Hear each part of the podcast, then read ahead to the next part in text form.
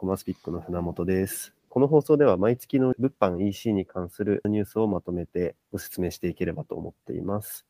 え今回は2022年2月のニュースをおまとめしてお話しできればと思います。お送りするのはコマスピックの船本と、竹内と運営堂の森野です。はい、この3名で進めていければと思います。よろしくお願よろいししくお願ます。いしまよろしくお願いします。それではまず、えー毎回恒例になっている、今月何買いましたかのコーナーになるんですけれども、竹内さん、まず2月は何を購入されましたか？す。そうですね。あの、自分が結構お腹の調子が良くなかったりする時が多くて、トイレする時にですね、その、はい姿勢がですね、洋式と和式があると思うんですけど、実は和式の座り方の方が結構お腹にいいらしいんですよね。うんうん。なんで、あの、ただ洋式のトイレですと、座り方の姿勢に問題があるので、そのうん、足をちょっと高くするためにトイレの台っていうのをちょっと買わせていただきました。えでよく単純にその椅子ちっちゃい台買えばいいじゃんと思うんですけど置き場に邪魔になるのでー、うん。そういったですねあの専用のトイレの台があるんですよ。おで便器って丸いのでー、普段はあのちゃんと奥にしまえるしまえるようになっているっていうのがちょっとポイントになってますね。う。うんんどんなイメージか湧きづらいとは思うんですけどで、これ、言われてもピンとこないかなと思うんで、あの、記事の中に URL 載せておいておきましょう。これ、あの、反対の見たことありますよ。和式の便便器をその洋式にするってやつ。ええーーあの喫茶店とかでね、古いとあの割と和式のトイレってあるじゃないですか。はいはいはい。そこのなんか上にね、カポッとそういう洋式の便座乗っけて、おー洋式になるってやつがあるんですよ。うんえーものすごく違和感ありますけどね。それも見たことないっすね。そんなありましたよ。反対のやつ。うん結構その足置き台って言われるものなんですけどトイレの安いものでいうと本当に100均とかでも別に代用できますしあ、そうなんですね。まあ、高いものだとあ本当に医者が推薦するようなもの、えー僕が買ったやつはそこそこあの3000円ぐらいかなものなんでおーだからそれだけ見ると別に100均の椅子でもいいじゃんとは思うんですけどやっぱりあの高いには高いなりの理由があるなとは思って まあそっちを選ばせていただきました。改便のためのこだわりですねそう。ですね実際どうですか？使ってみて良くなりました？あそうですね。だいぶなんかスムーズになるんですよね、ちょっと。スムーズ？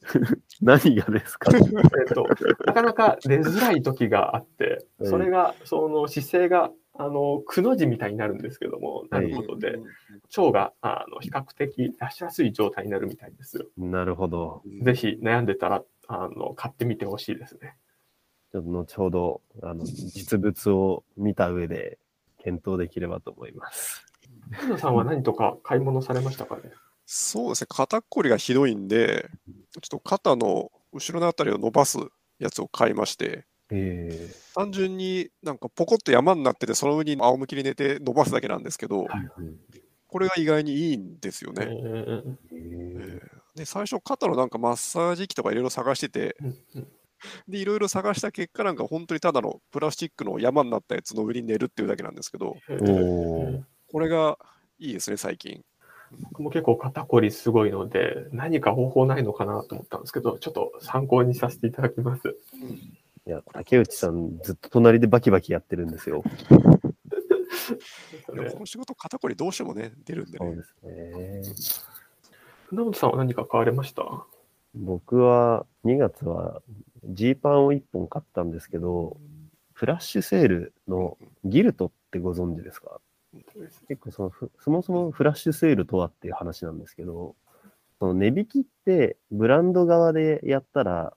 ブランドの品質価値を下げるみたいなところで、あんまり値引きしたくないなっていうブランドさん多いかと思うんですけれども、それをいいブランドが出てるサイトに集めて、期間限定で値下げをするよみたいなプラットフォームがそのギルドさん、ギルトさんだったりとか、グラッドさんだったりとか、いくつかあるんですけれども、僕ギルトさんのアプリを入れていて、よく通知が来るんで、好きなブランドがポンとポップアップが出ると、うん。おーっていつも見に行って、まあ、ちょいちょい買ってるんですね。で、今回はたまたま、僕アディダスが好きなので、アディダスが安くなってて、そのまま買っちゃったっていうような感じですね。で、返品もできたりとか、アパレル、ファッション系が多いんですけれども、並んでるラインとしては、結構気軽に買えるので、おすすめです。これですね。ブランド損なわずにやれるんでいいですよね、これね。そうですね。どうしても在庫残っちゃいますし、今特にファミリーセールとか、会場を借りてやるのもコロナの影響でやりづらくなってるのうん。はで、売り先としてはこういったところとかうんういいのかなとは思いますね。なんかフラッシュセールと普通のセールだと、どういった、あれなんですかね、なんか違いがあるんですかね？フラッシュセールだと見え方としては、その売り場、ギルトさんだったりが売ってるよっていう見え方になるので、はい。でその中のブランドが出品されてるっていうような見え方。うんでブランドが公式で自分たちの商品じゃあ70%オフしますとかはい。っていう風になると、まあ、どうしても見え方良くないですし、定価で買ったお客さんからすると、えーって感じになっちゃうじゃないですか、そういうのって。でそこはどうしてもメーカー、ブランドとしては気をつけないといけないポイントになるので、まあ、それの在庫の博士先として、そういったところがあるのかなっていうようなるほど。イメージですね。なんで結構昔から、僕が大学生ぐらいの時からギルトさんは見てるので、もう10年ぐらいとかは、多分続い、10年以上続いてるんじゃないですかね。えーこんなんあるんですね。そうなんですよ。ぜひ、登録して、毎晩9時にギルトさんだと、新しいブランドが更新されて、情報来るので、まあ、なんか見てるだけでもちょっと楽しいなっていう感じはしますね。はい。じゃあ、というところで、今月の何買いましたかは以上になりまして、ニュースの方に入っていければなと思います。まず、一つ目が、ソーシャルギフトの機能が自社 EC でもというトピックでして、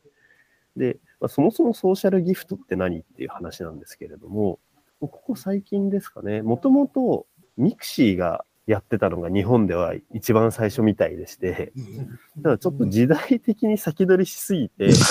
あまりスケールしなかったっていう背景がどうやらあるようです。うん。で、どんなものかというと、まあ、送り先の住所情報とか個人情報を持ってなくても、ギフトを送れるよっていうもので、購入することで URL が発行されるので、そこに受け取り側の個人情報を URL が発行されるので、受け手にその URL を渡してあげて、で、受け手は自分の個人情報をそこに入れれば、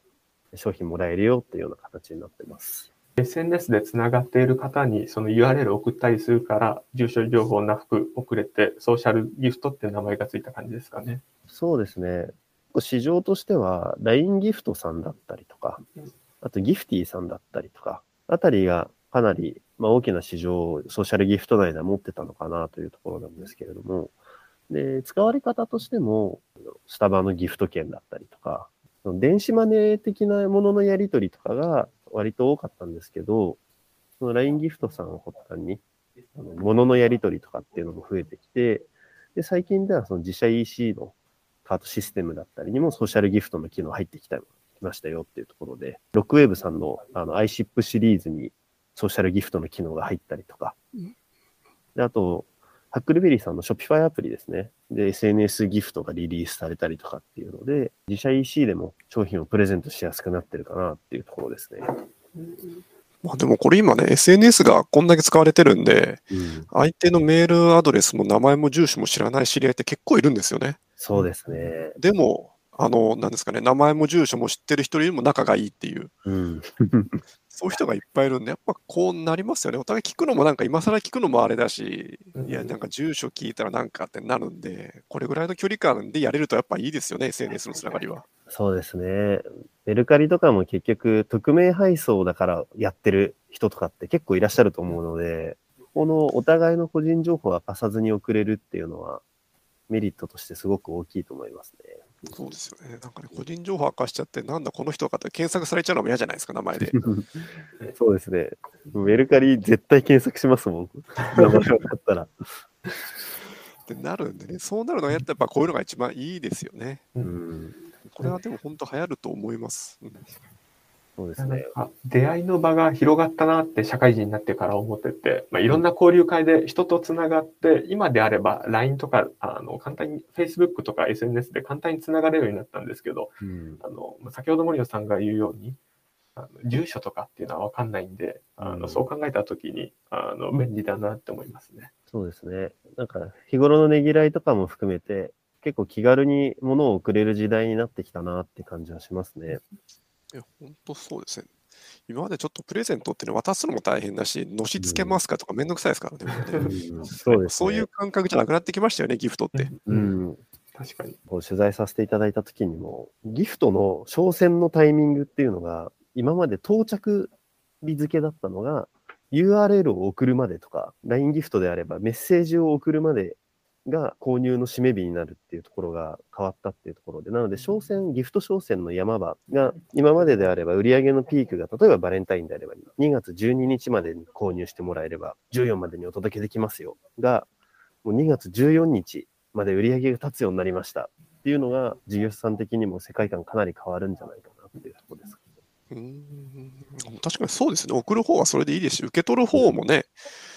別に自分が受け取りたいときに受け取ればいいんで。そうですね。うんそうなんですよね。ギフトって、その日に必ずないといけないものではなくて、結局気持ちをどう届けるかの形だと思うので、そうですよね。いや、面白いなーっていう感じしますね、このあたりは。でも今後、他のカートさんとかも機能として増えてきそうですね。ですね。これ、アマゾンさんとかに入ったらなんか変な使われ方しそうで怖いですけどね、なんかね、急に。なんか、先ほどナムさんが言う話に付随するとですね、配送の、配送日も受け取った後各自で自由にその、受け取る日を調整できるので、配送の山も平らになっていくので、配送会社さんも仕事があの楽になるのかなっていうのは思いますね。そうですね。ソーシャルギフトに関しては、このくらいでというところで、で、次が、あの、まあ、毎年恒例の電通さんが発表する、日本の総広告費を媒体別、業種別で推定した日本の広告費についての電通さんが発表した調査レポートですね。で、こちらが、2021年が新型コロナウイルス感染症の影響が緩和したっていうところで、まあ、2020年に比べて、約10.4%の2桁成長で、結果6兆7998億円の規模に告費がなっていたという発表がありました。そうですね。で、注目すべき点としては、ついにインターネット広告費がマスコミ4媒体の広告費を上回ったというところになってまして、まあ、我々も取材を通して、えーインターネット広告、オンライン広告、かなり飽和してきていて、広告効果がめちゃくちゃ落ちてるぞっていう話は、かねがね伺ってはいるところであるので、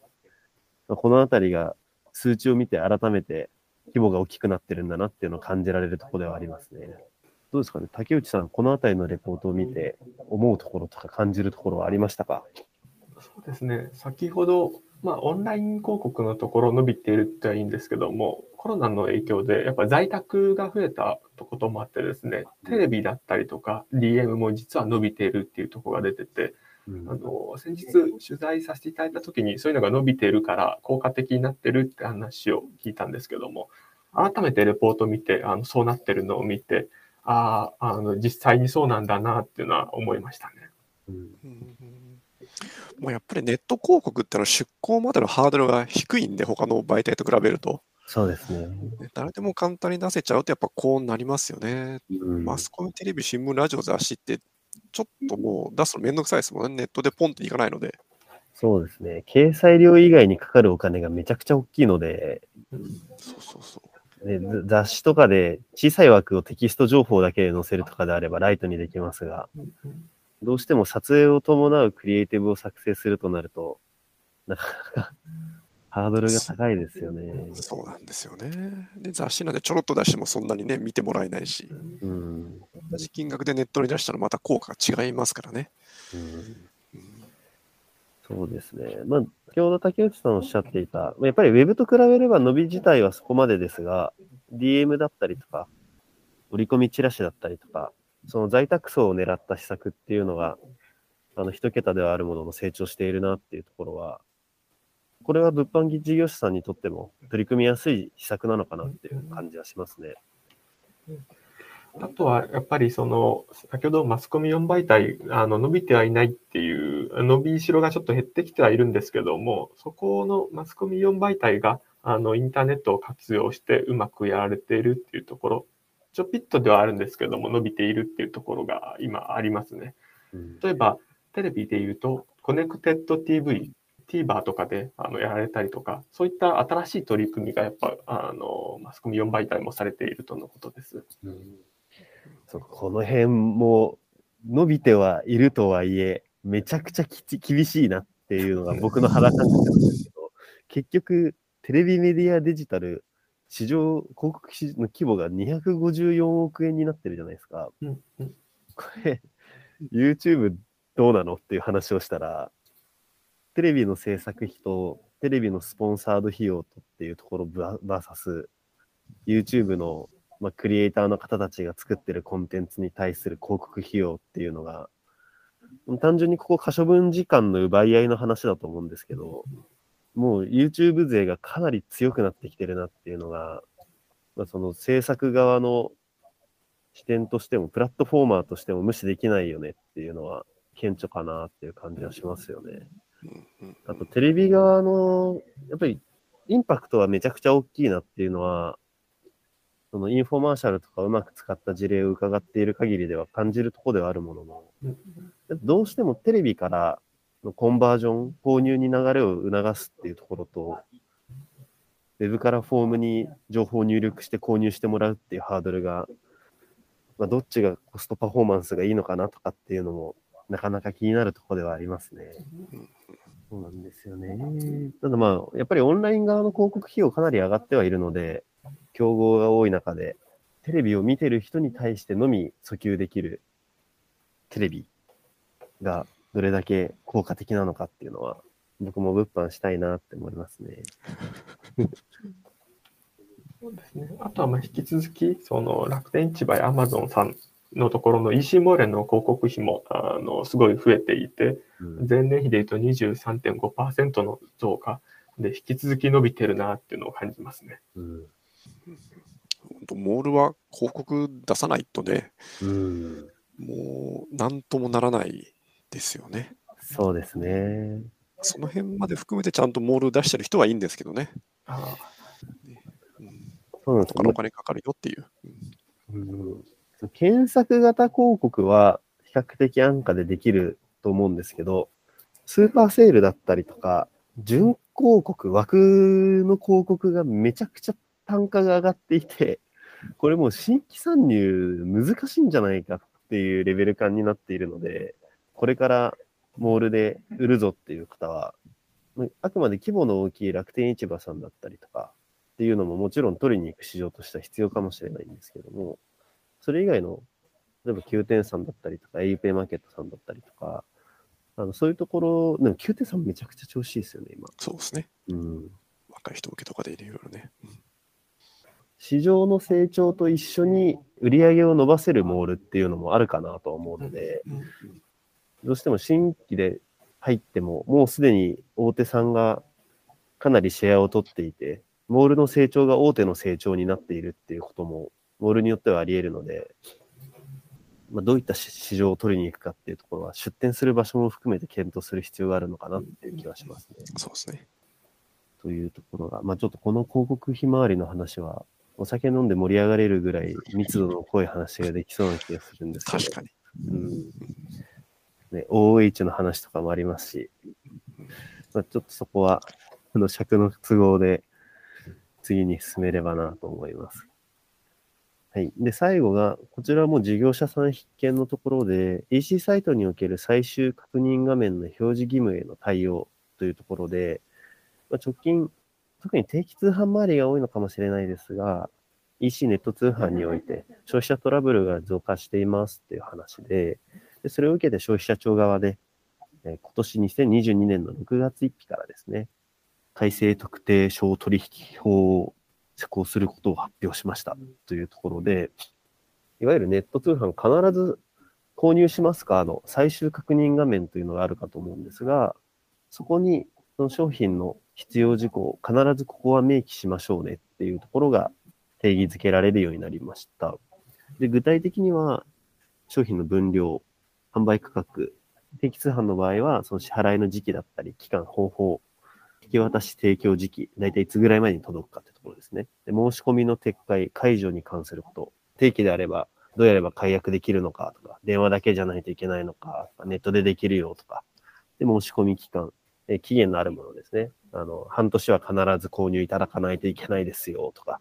このあたりの消費者が誤解を生まないような情報っていうのをしっかりと明記しましょう。っていうのが決められましたっていう形になりますが、どうですかね、森野さん、このあたり、実際にお取引されてる企業様もいらっしゃるかと思うんですけども、なんかお声が上がったりとか、されてますか？そうですね。まあ、あの ASP のカート使ってるところは、うん。もう待ちしかないという。そうですね。ただ自社でやってる人は、うん。もう手間でしかないって言ってましたね。ああ、結局、これってね、悪いことやってる人を罰するとか、そのためにやってるようなもんなので、うんちゃんとやってる人は別にちゃんとやってるからトラブルもないし、うん。こんなんなくてもいいのにっていうので、誰にとっていいものなのかってよくわかんないんですよね、もうこれ。もう、まあそうですね。いやー、しかもカートの最終確認画面をいじんないといけないっていうのが、これ結構重い話かなと思ってて、そうですね。これ、下手するとね、あの、コンバージョンレート落ちたりするんで、うん。そうですね。コンバージョンレートも落ちるし、じゃあリリースしま、回収かけてリリースしましたって時に、カートがそもそもダウンする可能性とかもあり得るのでうん、で、ね、やってない事業者さん、これ、まあ、外部のエンジニアさんにお願いしないといけないケースとかも出ますし、真面目にやってる方たちが痛い目を見るっていうケースかなとも思えるので、ただまあ一番困るのは、うんショッピファイかな。そうですね。海外ですから、日本に合わせるの大変ですもんね。うんなんか誰かアプリ作るかもしれないけど、じゃあそのアプリがはまらないやつとかあったりすると、もう手出せないみたいになってきちゃきますからね。そうですね。このあたりはちょっとどうなっていくのか。まあ、ツイッターとかでも、あの、こういうふうにすれば対応できそうだみたいなやり方とかが上がってたりはしましたが、実際に、まあ実際にトラブルにならなければ問題ないはずではあるので、そこを皆様方、あの、自社でも必要事項を盛り込んだときに、あとは消費者の方たちに対して誤解を招かない表現で、適切な出し方ができればいいのかなっていうところではありますかね。ここの背景ってやっぱり広告費ともあの関係するなとは思っていて、うんオンライン広告が競争激化することで、よりどうやったらその CPO を安く済ませるかっていうところの表現が行き過ぎたためにこうなってしまったのかなって思いますね。そうですね。ある意味、まあ、市場、数字市場主義がゆえに、あと、アフィリエイトだったりとか、コントロールしきれなかったところっていうのも背景にあるのかなと思っていて、で、今僕、パーソナルジムの広告がめちゃくちゃ出てくるんですけど、これもなかなか際どい表現がすごく多くてですね、うん。毎月4000円からパーソナルジムがっていう見え方なんですけど、全8回で、ローンは36回払いで、実は15万円かかりますとか、36回はえげつないですね。そうなんですよ。で、1回で、え？全8回なので、1回あたり2万円ぐらいするじゃんっていう話で、ただ、すごく細かく書いてあるので、で、まず店頭で体験をして、店頭で申し込みをさせるんで、うんまあ、ある意味、その LP 上にどこまで表示の義務があるんだっていう話になると、ここの最終確認画面の話とはまた違ってくるな、っていうところを確かに。広告を見てる限り感じるところではあるので、これ例えば店頭に回してコンバージョンさせるとかっていう話になった場合、あのいたちごっこになるのが嫌だなとは思うんですけど、確かに、確かあくまで視点は、まあ、お客さんファーストなところと、事業者として利益を取るラインっていうところをどう設定していくかっていうのが、うんまあ口で言うのは簡単ですけど、で、これ実務やられてる方、かなり頭を抱えるポイントなのかなって感じはしますよね。で、まあ、今回これがカタログとか紙っていうところにも当てはまる内容にはなってくるので、いわゆるその DM で新規のお客さんを狙った施策とかをやった形のデザインがめちゃくちゃ変わるなっていうところで、うん。あそうですね。うん。これ必要事項全部入れたら、注意書きがですね。紙だとリンクとかでも QR 貼ってこれ読んでってなるかもしれないですけどね。うん。なんか注意書きでその見たんですけど、やっぱ紙面だとどうしても限りがあるので、ウェブと違って、そういったところは少し柔軟に対応できるっていうふうにあの書いてありましたね。なるほどですね。真面目にやればやるほど大変になるんですよね、これね、本当に。そうなんですよね。みんなが健全な方にっていうふうにやれればいいんですけど、ね、どうしても重いとあの事業というか金稼ぎというかが水と油ほどは言わないが、なかなか入荷しづらいところはあるなっていう感じはするので、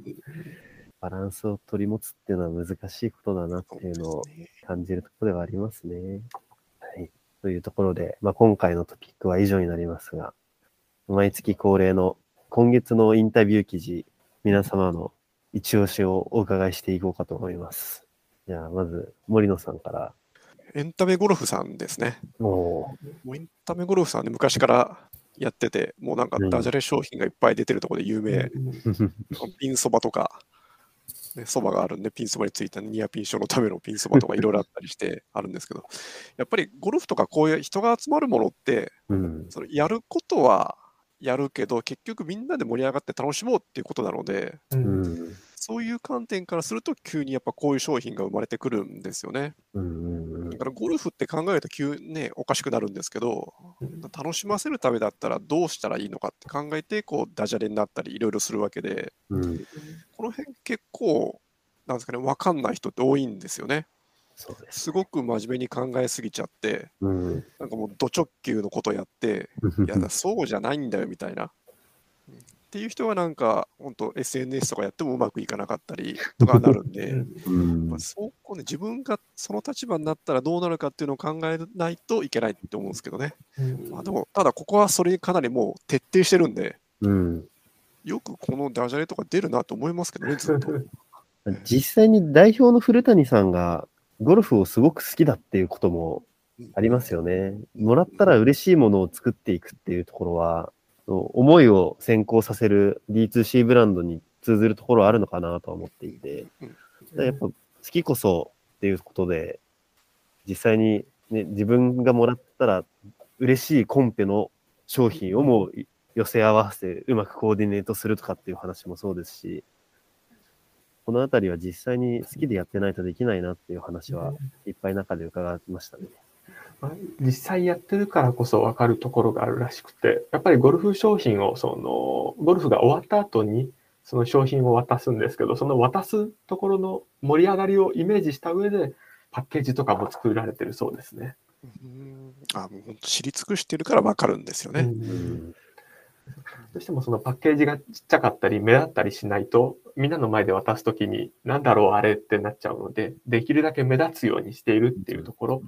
あとは渡す人がどういうふうに渡したら盛り上がるかっていうところも考えた上で、あの考えられてるそうです。やっぱエンタメですよね。そうですね。うん、ドラコンクッキー、ニアピンクッキーとかもあるんですけども、金の箱に入ってたり、銀の箱に入ってたりっていうところで、渡されるとそれだけで嬉しくなるようなデザインになってるので、当事者ならではの視点なのかなって感じします。そうですよね。ね本当にこれ、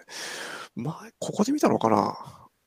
大阪の吉村知事グッズかなんか売ってましたけどね、前、なんかね。えー、もう2年、あでも1年、1、2年ぐらい前に。売ってそうですね。えーまさにエンターテインメントだなと思って、うん。見逃さないですよね、そういうのを。そうですね。ただコロナの影響で、やっぱりゴルフコンペみたいなのもすごく減ってはいるみたいでして、でただ、バレンタインが今年一の挑戦になっているっていう話で、ゴルフのボールのチョコだったりとか、ゴルフに関連するチョコとかをゴルフ好きの方にプレゼントしたいっていう需要がすごく高いようでして、例えばキャバクラによく来るお得意先のお客さんが経営者だったとかっていう場合に、そのブランド物のチョコをあげてももちろんいいかと思うんですけれども、ちゃんとあなたの趣味知ってますよっていうユースケースとかで渡されることとかもかなりあるらしくて、ああ確かにそれはもらったら社長さんとかも嬉しいよなとか、まあ、ゴルフ好きのお父さんに渡すっていうこともあるあるみたいですし、実際に古谷さんがバレンタイン時期に忙しそうな Facebook を更新されてる様子とかも 出してましたね。これこそね、ソーシャルギフトが合いそうですよね。ああ、確かにそうですね。う。うんん、今ね、若い人同士で行くとかも多いみたいですからね、初心者で。う。うんん。そうなるとこういうのいいかもしれないですね。そうですね。ありがとうございます。うん竹内さんはいかがでしたか？そうですね。僕は中国のニューリテールから学ぶ日本の小売業の未来とはっていう、大丸松坂屋の、えー、と洞本さん、インタビューさせていただいた記事が一番やっぱり心に残りましたね。ん。どんなところが？ぱりその今あの、オンライン、コロナの影響でオンラインがで買い物する人が増えて、改めてそのオフラインで売っている実店舗での販売っていうところの考え方を変えていかないとっていうところがメインになってまして、うんあの今まではあのショッピングセンターだったっていうところをサービスセンターとしてしていかないとそのオンラインとの差別化が難しくなっているっていう話になってます。で、まあ、具体的にはそのアスミセさん。だったりとかあとはメーターさんだったりとか、チューズベースさんもそうですねになるんですけどそういったところが今日本ではサービスセンターっていう形であのやられているっていう話を話を聞いて思いました。うんで直近で言うと、ベータさんがあのアメリカ、コロナの影響でアメリカ全部閉鎖してしまったんですけど、日本は独立してあのうまくいっているって話があって、あの面白いなっていうふうに思ってますね。あとは頑張ってほしいっていう思いもあります。そうですね。中国のお話とかはかなり進んでるなっていうところで参考になる面が多いなっていうのは取材を通して感じたところでありまして、実際に今、ま、日本でもクイックコマースとか、ダークストア、 OniGO さんのダークストアだったりとか、あと、カクヤスさんがめちゃくちゃ早くお届けしますよとかやられてると思うんですけど、もう中国の場合は、スーパーと連携して、スーパーに置いてある在庫をもうそのまま持ってってみたいな感じでやられてると思うので、ライフさんだったり、西友さんだったりが、アマゾンさん、楽天さんと組んで動きが出てますけど、実際の店頭在庫と、そういったネット通販系の、ネットスーパー系の在庫の連携と、今後、スピーディーにできるようになってくると、このあたりの海外テクノロジーにも追いついてくるのかなっていう感じは、あとはどのプラットフォームでやるのかっていうのもすごく大事だなとは感じていて、ね、中国だと WeChat とかでやってるって話でしたもんね。そうですね。うん。なので、日本の場合、LINE さんがどこまでそれを 拾い上げて、ミニアプリ的な動きとかも取ってやっていけるのが、ある意味 Z ホールディングス、Yahoo さんだったりとか、今出前館の方でいろいろな会社さんと組んで進められてると思うので、うん、そういった世界観を作っていくのかなっていう感じはしますよね。もうこの手のはもう LINE ですよね。うん。本当にもうその辺の弁当屋さんが LINE で流れてきて、LINE で注文して、あの軽トラでき、軽ワゴンで来ますからね、弁当の宅配に。そうですね。うんもうそれ以外の手段が使えない人が多いですもん、LINE 以外が。確かにそうですね。一日専用アプリとか無理ですからね。うん。そうなんですよね。なので、まあ、LINE の中でいかにわかりやすくやるか。もう、お年寄りの方がスマホ持ってる理由も、LINE やるからぐらいな、家族、親族、東京にいる孫たちと連絡を取るためにとか、やっぱその要素はすごく大きいなっていうのは、今でも感じますしね。うんいや、本当そうですね。船本さんはどれが一番あれですか？印象的でした？はい。僕の今月の一本は、ゾゾモのプロジェクト責任者が語る OMO プラットフォームゾゾモがファッション業界にどのように貢献するのかっていうところかなと思いまして、これ、ゾゾモとはっていうそもそものお話なんですけれども、あの、ゾゾタウン、まあ皆様ご存知、ゾゾタウンが出店しているブランドの実店舗と連携を取れるようにしますよっていうサービスを、ゾゾモとして、そのゾゾモって言葉ではあるものの、その ZOZO の中にサービスが3つあるんですよ。ZOZO タウン上で購入したお客様がブランドの実店舗で在庫を取りに行ったり、実際に商品を店頭で受け取れるようになったりとか、でその店頭で受け取るための在庫確認機能や在庫取り置き機能と、あとショップスタッフがその販売をするための支援ツールである FAANS。この FAANS を使って、えー在庫の取り置き機能だったりとかをチェックできる感じではあるみたいなんですけれども、今後そのコーディネートアプリの WEAR だったりとか、 ZOZOTOWN のそのペイペイモール店とかにも生かされるような予定っていうところと、オンライン側の在庫シェアリングの機能として、 Fulfillment by ZOZO っていうところで、 ZOZO さんが持ってる倉庫に自社 EC の方の在庫とかも合わせておくことで、まあ、今自社 EC と ZOZO タウンに出してるぞっていうブランドさんが、まあ、いちいち在庫管理をしなくても同じところから出てくるのですごく運用もしやすくなるよっていうような世界観を作っていてで結構このあたりの OMO の座組をゼロベースで作っていくっていう風になると、かなり基幹システムいじったりとか、お金がかかったり、要件定義のところで人の手もかかったり、時間もかかったりっていうところがあるのかなとは思ってます。でただこれ、ZOZO さんがやるぞっていうなる場合って、あの、店頭との連携になるんで、ZOZO さん側の旨味って、あるもののそこまでないなっていうところは実情かなと。特に2020年頃からのコロナの影響で、大きくファッション業界がしんどいぞっていう状況があるので、まあ、よりその店舗への送客であったりとか、実店舗も含めてファッション業界が盛り上がるような座組っていうのを作っていらっしゃるっていうところが、まあ、今回取材をさせていただいた上で感じたところでして、でも実際にその取材をした ZOZO の本部長の風間さんも、ファッションを買うなら ZOZO から、ファッションのことなら ZOZO っていうところを目指していきたいなっていう話をされてらっしゃったので、実店舗も含めたファッション経済圏っていうのを ZOZO さんがどう席巻していくかっていうのが期待が高まるところだなと思った次第ですね。本当これもさっきのネットスーパーとかと一緒で、どこに乗っかるかですよね、もう、うん。そうですね。どの仕組みを使ってどことやるか、自前でやるって皆さん言うけど、やっぱり大体頓挫するんで、うん、そうなんですよね。もうシステムとか調整できる人がいないんで、じゃあど入れるとなった時どことやるかっていうのを決めた方がいいですよね、もう。うん、そうですよね。運用もそうだし、アップデートもそうだし、誰がそのシステムを見続けるんだいっていうのが、そうですね。で、ドドさんも、いつ頃でしたっけ？もう5、6年ぐらい前かな。それこそかなり勢いよく伸びてる時期に、基幹システム作り直すから、エンジニアいっぱい採用するよっていうような求人出してらっしゃった話題になってましたよね。うん。